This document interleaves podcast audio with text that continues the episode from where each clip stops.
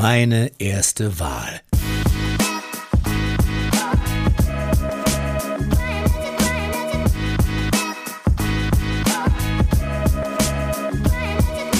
Wir sind jetzt hier im Konrad-Adenauer-Haus in Berlin bei der Bundesgeschäftsstelle der CDU. Möchtest du dich einmal vorstellen? Sehr gerne. Hallo, ich bin ähm, Cornelius Golumbieski, Landesvorsitzender der Jungen Union Thüringen und seit zwölf Jahren aktives Mitglied in den unterschiedlichen Vereinigungen unserer Partei. Wie kam es denn dazu, dass du der Jungen Union und ich denke auch mal der CDU beigetreten bist?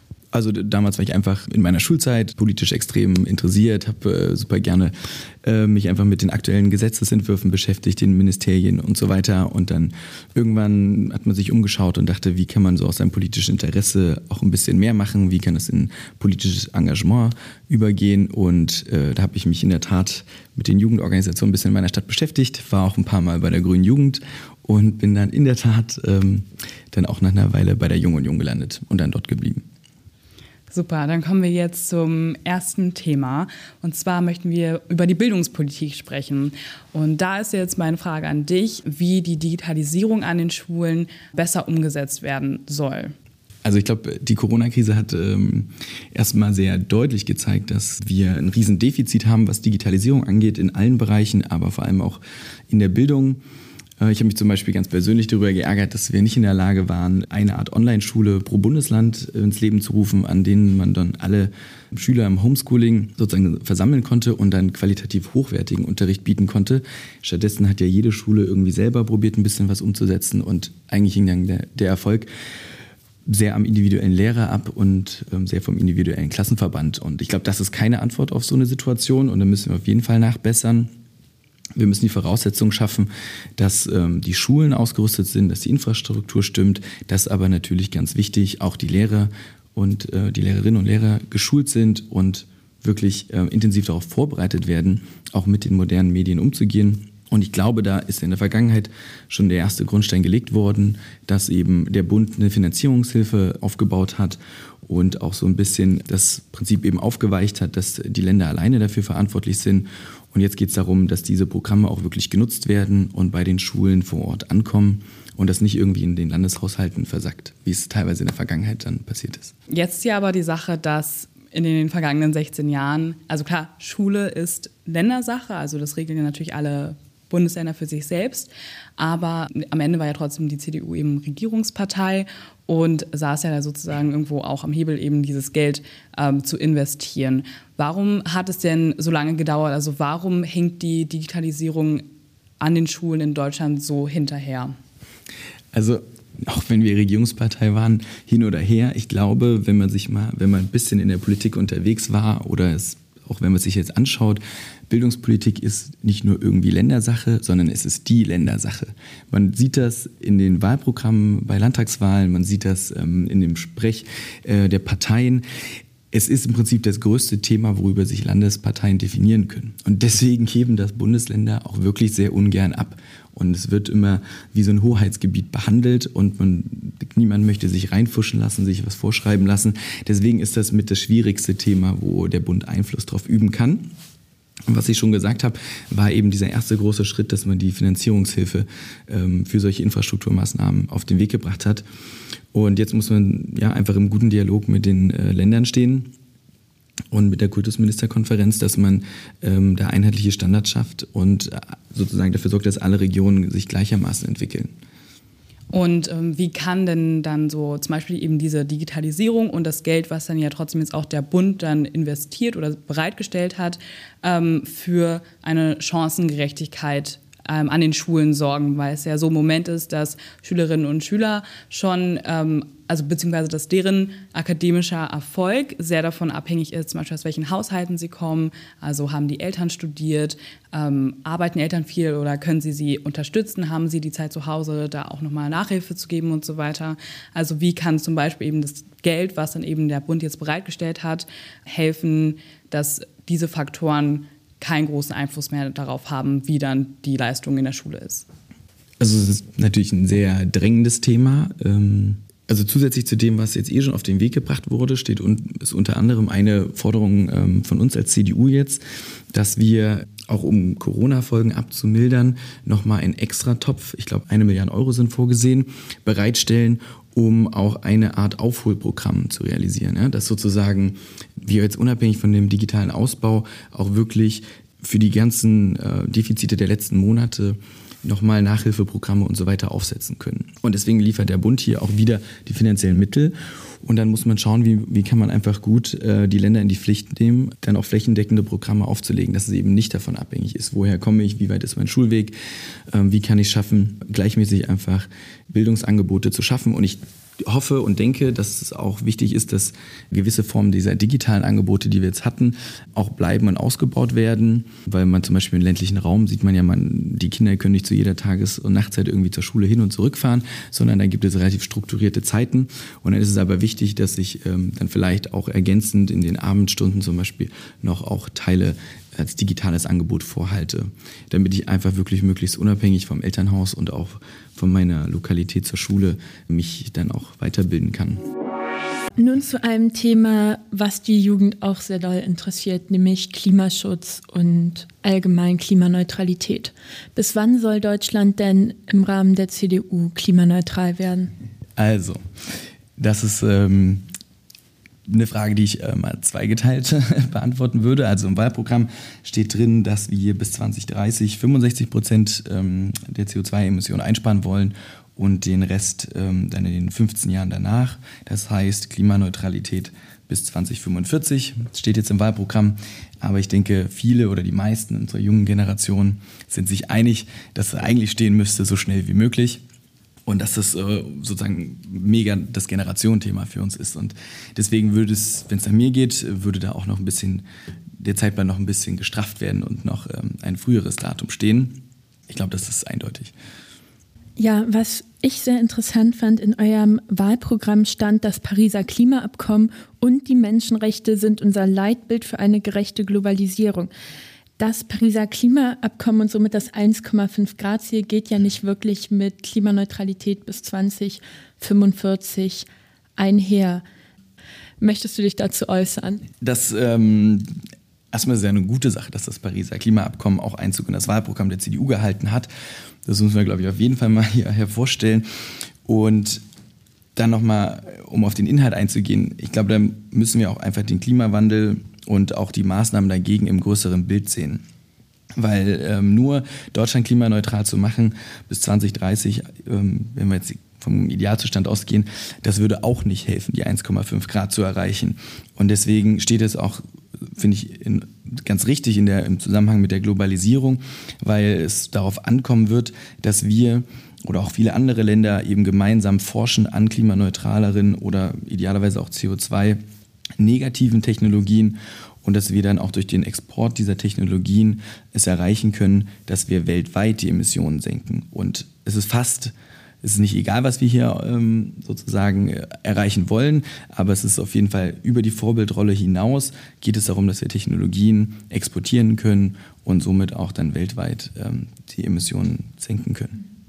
Deutschland hat ja sozusagen einen sehr großen Standpunkt in der europäischen und globalen Wirtschaft. Und ihr hattet auch in eurem Wahlprogramm stehen, dass ihr eine Klimapartnerschaft im Rahmen der Clean Tech-Initiative mit Ländern in Asien, der arabischen Welt, Lateinamerika fördern wollt. Was ist genau die Clean Tech-Initiative? Im Prinzip ist ein Riesenproblem, das wir ja in der Welt jetzt gerade haben, dass wir Entwicklungsländer haben in Asien, Indien, Thailand und ähm, viele andere Schwellenländer, die jetzt jahrzehntelang sozusagen in einem sagen wir, anderen Lebensstandard gelebt haben als wir und jetzt langsam immer mehr durch, durch Wirtschaft und äh, durch mehr Wohlstand auch ihren Lebensstil ändern. Das heißt, sie brauchen mehr Wohnraum, sie bekommen oder sie kaufen andere Fahrzeuge, sie essen vielleicht auch mehr Fleisch. Alles Dinge, die eher ähm, entgegen den Klimawandel oder den Klimawandel verschlimmern.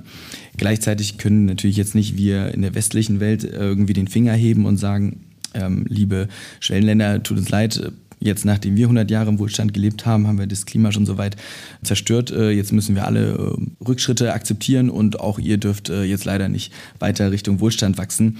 Das ist ja eine Lebensrealität, die niemals Wirklichkeit wird. Ja, das können wir niemandem vorschreiben und das wollen wir ja auch niemandem vorschreiben. Es ist ja unser Ziel, dass möglichst viele Länder ähm, sozusagen denselben Wohlstand erreichen, wie wir es zum Glück schon haben. Deswegen wird es darum gehen, und das das glaube ich eigentlich fest daran, dass die einzige Lösung ist, dass wir eben in Partnerschaft mit diesen Ländern Technologien entwickeln und ähm, effizientere Antriebssysteme und all solche Sachen einfach gemeinsam entwickeln, wodurch wir mit Klimaschutz verbunden den Wohlstand halten können. Weil wir werden garantiert keinen effektiven Klimaschutz irgendwie gewährleisten können, indem wir ähm, Wohlstand nur zurückschneiden und irgendwie beschneiden. Das wird nicht funktionieren. Und deswegen ist so eine Clean Tech-Initiative sehr wichtig dass man eben probiert, durch Innovation Klimaschutz zu schaffen.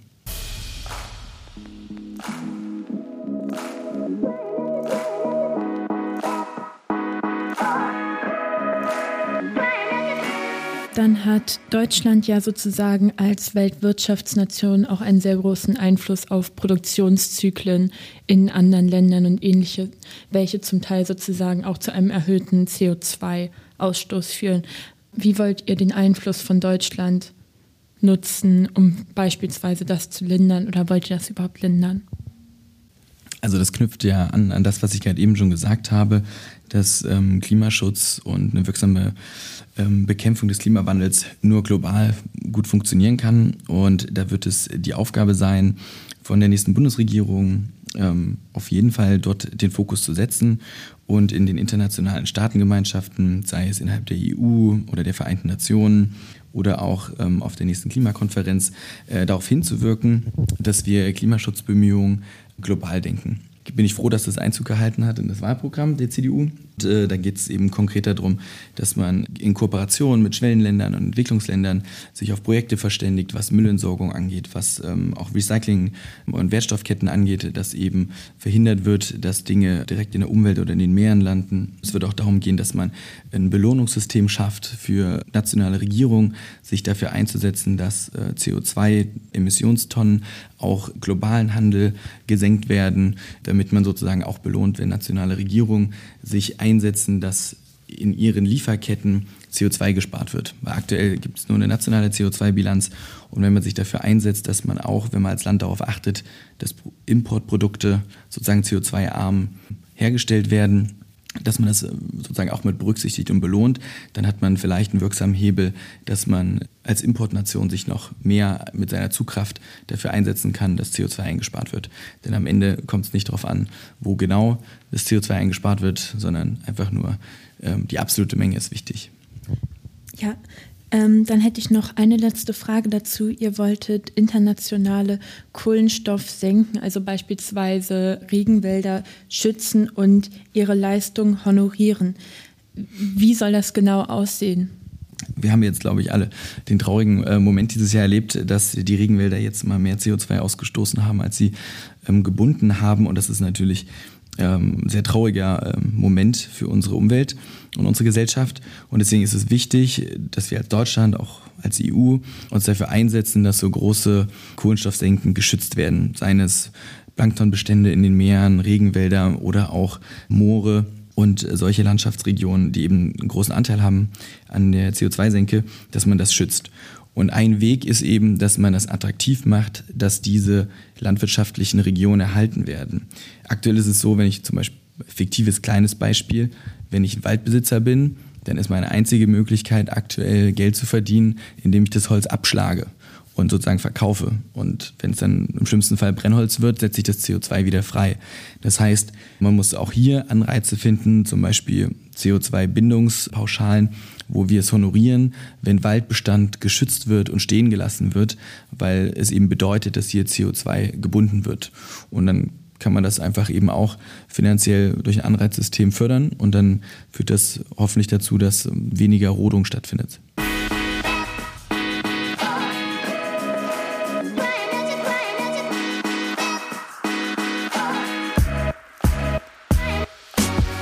Viele in unserer Gesellschaft haben ja auch einen Migrationshintergrund, auch unter den jungen Leuten natürlich. Und ähm, in letzter Zeit hat man gesehen, dass zum Beispiel der Antisemitismus deutlich zugenommen hat in den letzten Jahren. Auch rassistische Angriffe wurden immer häufiger. Man bekommt das sehr viel mit in den sozialen Medien und das betrifft natürlich auch die jungen Leute, wo jetzt die Frage ist, wie die CDU dagegen vorgehen möchte. Also das ist eine sehr besorgniserregende Entwicklung, die glaube ich, viele von uns spüren, gerade wir jungen Personen, hast du ganz recht. Aber ja, eben auch gerade die Betroffenen im Alltag kriegen das nicht mehr nur wie früher vielleicht jetzt in der Öffentlichkeit zu spüren, sondern eben diese ganz neue Dynamik, die Jahr für Jahr zunimmt, dass Rassismus und Antisemitismus vor allem eben auch in den sozialen Medien stattfindet. Und ich glaube, das ist für die Betroffenen eben auch, macht es so viel schlimmer, weil das einfach nie aufhört und zu jeder Tages- und Nachtzeit stattfindet. Und das ist, glaube ich, etwas, das wir als Gesellschaft unbedingt ernst nehmen müssen, beobachten müssen und Möglichkeiten finden müssen, dem wirksam zu begegnen. Und ich denke, hier braucht es eine gute Kombination aus Prävention und auch einer verstärkten Strafverfolgung. Also Prävention ist, sind wir uns, glaube ich, alle einig, dass das am besten durch Bildung geht, dass angesetzt bei jungen Menschen wir Möglichkeiten schaffen müssen, wie man eben für mehr Kulturverständnis sorgt, Demokratieverständnis stärkt. Das geht in Schulen, das geht aber auch in Freizeitangeboten, in sozialen Hobbys, Sportclubs, allem Möglichen. Also ich denke, da ist es wichtig, dass wir in Zukunft da einfach noch mehr drauf achten und auch hier sozusagen diesen Fokus vielleicht mehr auch auf diese sozialen Medien lenken, dass wir ja einfach hier unsere Bemühungen stärken, präventiv tätig zu sein und dann geht es aber auch darum, wie können wir eben Strafverfolgung in den sozialen Netzwerken besser durchsetzen. Ne? Aktuell lebt es ja vor allem davon, dass die Täter sich extrem anonym fühlen, ihre Hasskommentare posten überall und ständig. Und äh, einfach kaum der Verfolgung fürchten müssen. Und da gibt es ein paar konkrete Ideen. Zum einen natürlich, dass man die äh, polizeilichen ähm, Abteilungen stärkt, äh, personell, ganz einfach, äh, also von der Personalstärke, dass man aber eben auch probiert, äh, neue Möglichkeiten zu schaffen, wie vielleicht sowas auch viel früher verfolgt werden kann durch die Staatsanwaltschaft, auch ohne dass es zur Anzeige gebracht wird, dass man sowas eben auch präventiv verfolgen kann. Und das wird ganz wichtig sein. Da bin ich kein juristischer oder Sicherheitsexperte, aber das äh, ist einfach klar, dass, dass man hier mehr ausloten muss, wie man hier für mehr Sicherheit sorgen kann, auch im Netz. Eine dritte Säule neben Prävention und Strafverfolgung ist natürlich aber auch Betroffenenhilfe, dass man auch Angebote schafft, wie sich Menschen niederschwellig auch dann an äh, Hilfestellen wenden können, eben gerade wenn sie vielleicht unter diesem anonymen Hass im Netz leiden. Wie soll denn die Integration von allen Gesellschaftsgruppen verbessert werden? Also ich glaube, das ist eine, natürlich eine sehr komplexe und schwierige Frage.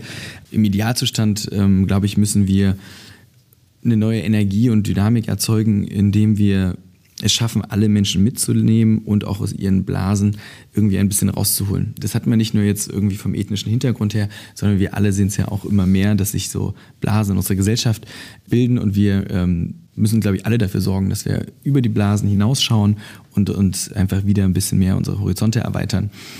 Und das ist natürlich eine, eine, schwierige Aufgabe und da wird sich auch die nächste Bundesregierung dran messen lassen müssen, wie man das jetzt ähm, gewährleisten kann.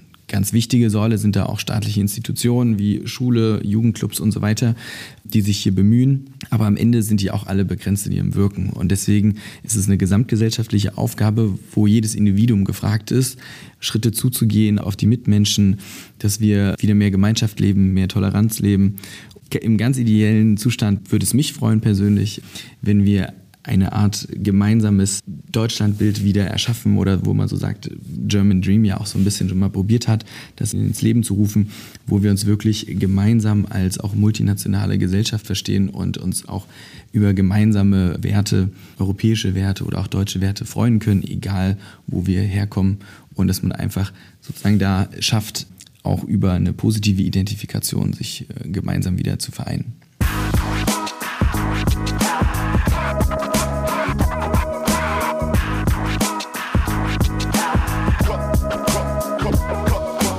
Möchte denn die CDU etwas für die Rechte von homo- und transsexuellen Menschen in Deutschland tun? Also im aktuellen Wahlprogramm steht dafür zu sehr wenig.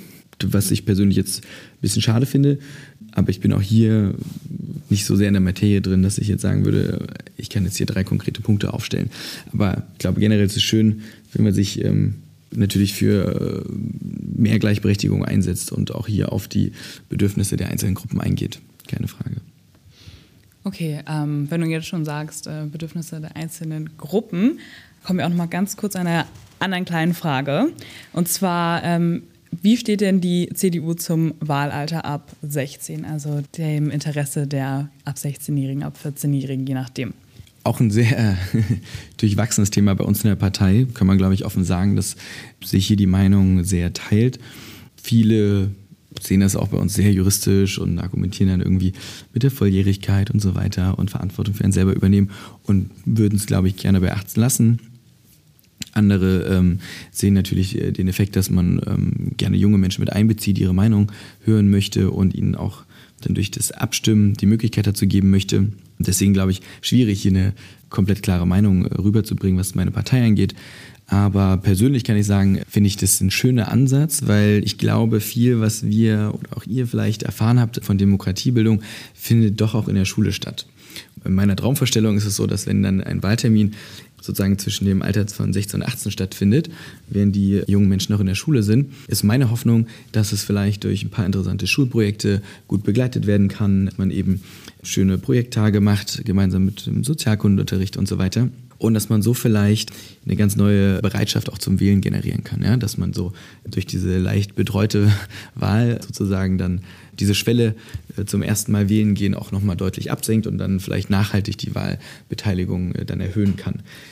Aber da muss man auch nur kritisch sagen, um ähm, sozusagen da auch nochmal einen Punkt zu bringen. Worauf man dann auch wirklich achten muss, ist die politische Neutralität der Schule und der lehrenden Personen. Ja, das ist, glaube ich, was das dann auch in einem neuen Selbstverständnis dann nochmal aufkommen muss. Die Projekttage müssen dann idealerweise auch mit den lokalen Parteien vor Ort zum Beispiel organisiert werden. Siehst du denn eine Chance darauf, dass die CDU vielleicht bis zur nächsten Bundestagswahl das Wahlprogramm drinstehen hat? Gute Frage. Mhm. Ähm, wahrscheinlich in vier Jahren, man weiß es nicht. Wir sehen, die, die politischen äh, Dynamiken werden immer schneller, also wer weiß, schwierig zu sagen, was in vier Jahren sein wird. Ja, nun zu einem weiteren Thema, nämlich der Gleichstellung der Geschlechter. Was möchte die CDU für die Gleichberechtigung zwischen Mann und Frau und sozusagen auch allen weiteren Geschlechteridentitäten tun? Also ich glaube, ähm, ja, ein wichtiges Thema, das auch im Wahlprogramm drinsteht, ist, dass man Lohn- und Rentenlücken schließt, dass man eben sich dafür einsetzt, dass ähm, bestehende Gender Pay Gaps geschlossen werden, dass man ähm, eben auch für eine gleiche Verteilung sorgt, was jetzt eben Elternzeit und den Verlust auch durch Schwangerschaftszeit angeht. Das ist ganz wichtig und ich glaube längst überfällig in unserer Gesellschaft. Ein zusätzliches Thema ist, was glaube ich super relevant ist, um die Gleichberechtigung der Geschlechter auch zu gewährleisten, ist, dass wir dafür sorgen, dass Beruf und äh, Familie besser vereinbar wird und dass man sozusagen es viel leichter macht, dass egal wer zu Hause bleibt und sich um die Kinder kümmert, dass man eben das Bein im Berufsleben haben kann oder dass man leichter zurückkommt. Und ich glaube, das ist ganz wichtig, dass wir hier wirklich als Politik wirklich starke Standards setzen, dass wir hier auch Betroffenen helfen, sich ähm, auch zu wehren gegen Arbeitgeber und dass wir hier wirklich gemeinsam darauf achten als Gesellschaft, dass sich um Kinder kümmern und Kinder kriegen wieder ähm, was Schönes ist und keine Delle in der Karriereleiter bedeutet. Parteiintern sitzen ja von der CDU gerade 246 Abgeordnete im Bundestag. Von diesen sind 51 Frauen und 195 Männer.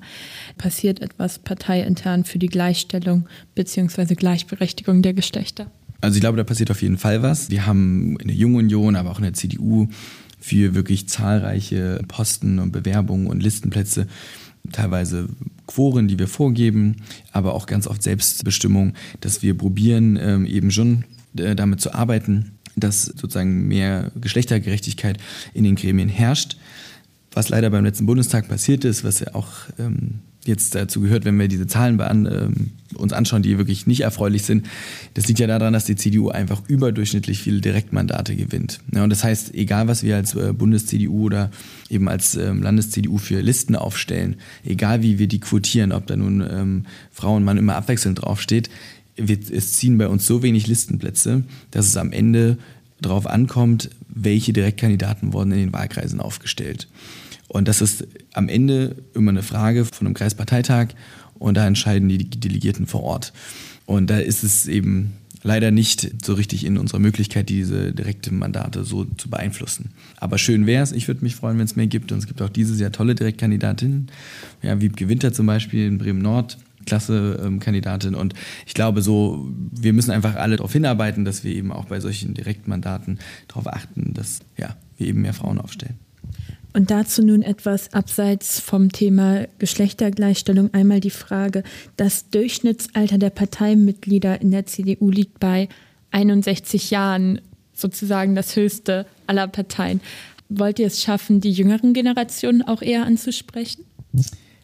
Einfache Antwort ja. Also vor allem als ähm, JULA ähm, das ist natürlich unser, unser größtes Ziel. Deswegen sind wir in der Jungen Union, deswegen probieren wir Antworten darauf zu finden. Wie können wir die junge Generation abholen und mitnehmen? Natürlich war es in den letzten Jahren auch ein bisschen schwieriger, wir, brauchen wir ja auch keinen Hehl draus machen. Was Klimaschutz und so weiter angeht, hatte die CDU, glaube ich, einiges aufzuholen. Ich freue mich, dass wir es geschafft haben, solche jungen Themen besser zu platzieren. Man sieht es im Wahlprogramm, man sieht es in den Reden der Politiker und ich glaube, wir sind da auf einem guten Weg. Und zumindest ich als ähm, einer der jungen Generationen wird auf jeden Fall weiter dafür kämpfen und ich bin positiv gestimmt, dass uns das auch gelingen wird in den nächsten Jahren.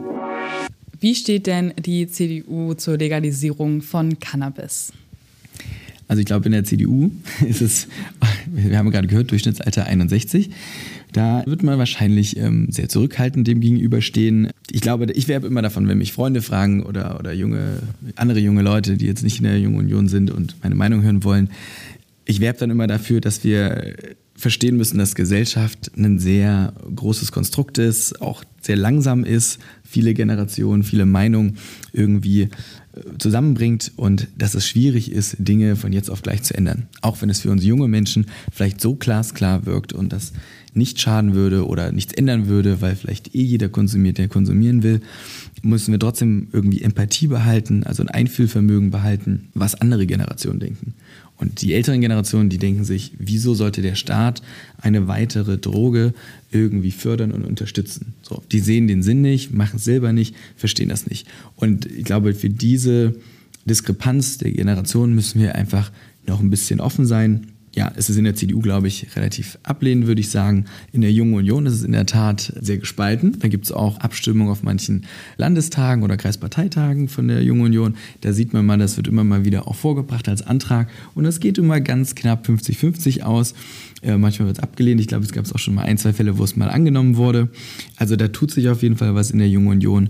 Und ich ganz persönlich sage immer, eben, dass man das als langsamen Prozess ansehen muss. Und ich denke, viel geholfen wäre uns allen, wie es auch in anderen Ländern geschehen ist, wenn man über eine Entkriminalisierung erstmal nachdenkt, dass man sozusagen Verfolgungsbehörden, Polizei, auch Gerichte entlastet, gleichzeitig aber eben auch der Jugend einen Schritt entgegenkommt. Und ich glaube, da sind wir uns hier einig oder muss man nicht viel zu erzählen. Ich glaube, das wäre ein guter erster Schritt und dann kann, kann man äh, diese Situation weiter beobachten. Ja, ähm, nun kommen wir einmal zu dem aktuellen Thema, nämlich äh, Seenotrettung. Deutschland soll weltweit als Stabilitätsanker wahrgenommen werden. Was wollt ihr genau tun? Ich glaube, das ist auch ein sehr emotionales Thema, ähm, sehr aufgeladen und jeder Tote im Mittelmeer ist ein Toter zu viel. Ich denke, das ist allen bewusst. Aber am Ende ist ähm, ja immer wieder so der Unterschied zwischen den Parteien, inwiefern wird das gelöst. Und ich glaube, dass Deutschland, beziehungsweise in der CDU herrscht die Meinung sozusagen, dass wir als Deutschland und auch gemeinsam mit den europäischen Partnern uns für eine viel bessere Sicherheitspolitik international einsetzen müssen. Vielleicht gelingt uns das über eine europäische Armee oder ein noch stärkeres europäisches Verteidigungsbündnis, dass wir in der Lage sind, auch außerhalb der EU für Stabilität zu sorgen. Wir sehen es jetzt in Afghanistan, dass es ähm, mit dem Abzug der internationalen Truppen gerade noch zu einem weiteren Zusammenbruch gekommen ist von den Gegebenheiten vor Ort. Und es wird jetzt die Aufgabe sein, inwiefern können wir nachhaltig in Krisenregionen für Stabilität sorgen? Wie können wir Fluchtursachen effektiv vor Ort bekämpfen? Weil egal wie viel wir auch jetzt aufnehmen würden, es wird in den nächsten Jahren nur schlimmer werden. Die Konflikte werden zunehmen. Wir werden durch den Klimawandel Streitigkeiten über Wasserquellen haben. Wir werden Dürreperioden noch haben. Das heißt, es wird so oder so unsere Aufgabe sein, wie können wir eine nachhaltige Antwort finden und wie können wir für Stabilität auch an mehr Standorten sorgen als nur in der EU. In den vergangenen Tagen hatte Armin Laschet und viele Leute aus der CDU gesagt, dass sie nicht möchten, dass sich die Situation von 2015 mit der Flüchtlingswelle, die wir damals hatten, wiederholt. Weil ja gerade in Afghanistan die Taliban jetzt die Macht haben und viele Menschen versuchen zu flüchten und aus dem Land rauszukommen. Was möchte denn die CDU alternativ dazu tun? Also ich glaube, die ähm, CDU hat nicht sich so geäußert, dass das heißt, dass man äh, niemanden rausholen möchte. Ich glaube, wir sind sich alle einig, dass ähm, den Menschen, die jetzt von den Taliban fliehen müssen, dass denen geholfen werden muss, weil ähm, keiner möchte es irgendwie jemand zumuten, nochmal unter einem Taliban-Regime zu leiden. Ich glaube, das haben wir vor 2001 genug gesehen, was da an Gräueltaten passiert ist, wie Frauen unterdrückt wurden und so weiter. Das ist, glaube ich, ähm, debattenlos, dass da geholfen werden muss und dass wir auch Menschen rausholen müssen. Und geht's los mit äh, den Ortskräften, die uns vor allem in den letzten Jahren zur Seite gestanden haben, die müssen als allererstes ausgeflogen werden, weil sie natürlich Racheakte fürchten müssen, aber auch alle Menschen darüber hinaus, die sozusagen nicht unter einem Taliban-Regime leben wollen, müssen unterstützt werden, dieses Land zu verlassen. Also was mir wichtig wäre oder was ich schön finde, ist, wenn diese humanitäre Krise eben jetzt fünf Wochen vor der Bundestagswahl nicht zum Wahlkampfthema gemacht werden würde, weil jetzt stehen die Menschen vor Ort im Mittelpunkt und ich glaube, darauf sollten sich jetzt alle verantwortlichen Ministerien und äh, Mitarbeiter auch konzentrieren ich will auch mich nicht zumuten, was zu sagen, was da Polzimiak oder Armin Laschet gesagt haben, aber ich glaube, ähm, wenn wir es positiv äh, interpretieren und herangehen, hat keiner ein Interesse daran, dass äh, wir wieder 80.000 Menschen am Budapester Bahnhof stehen haben. Das heißt, alles, was wir organisieren an Hilfe und auch an sozusagen Flüchtlingsströme oder sichere Flüchtlingswege, das sollte alles besser ablaufen und geordneter und geschützter und auch ähm, wohl umsorgter, als äh, das jetzt 2015 der Fall war. Ich glaube, 80.000 Menschen ohne Essen, ohne Toiletten an irgendeinem Budapester Bahnhof will niemand mehr sehen. Wir haben noch eine letzte Frage. Was möchtest du allen ErstwählerInnen mitgeben? Nicht nur, dass ihr wählen geht, sondern nehmt eure Freunde mit, die vielleicht auch zum ersten Mal wählen gehen und äh, habt einfach Spaß, informiert euch ein bisschen vorher und erfreut euch daran, dass ihr jetzt endlich auch mit euer demokratisches Recht wahrnehmen dürft. Herzlichen Dank. Vielen Dank, dass du dir die Zeit genommen hast. Wir bedanken uns sehr herzlich. Danke euch für eure Arbeit. Das war meine erste Wahl. Bleib informiert.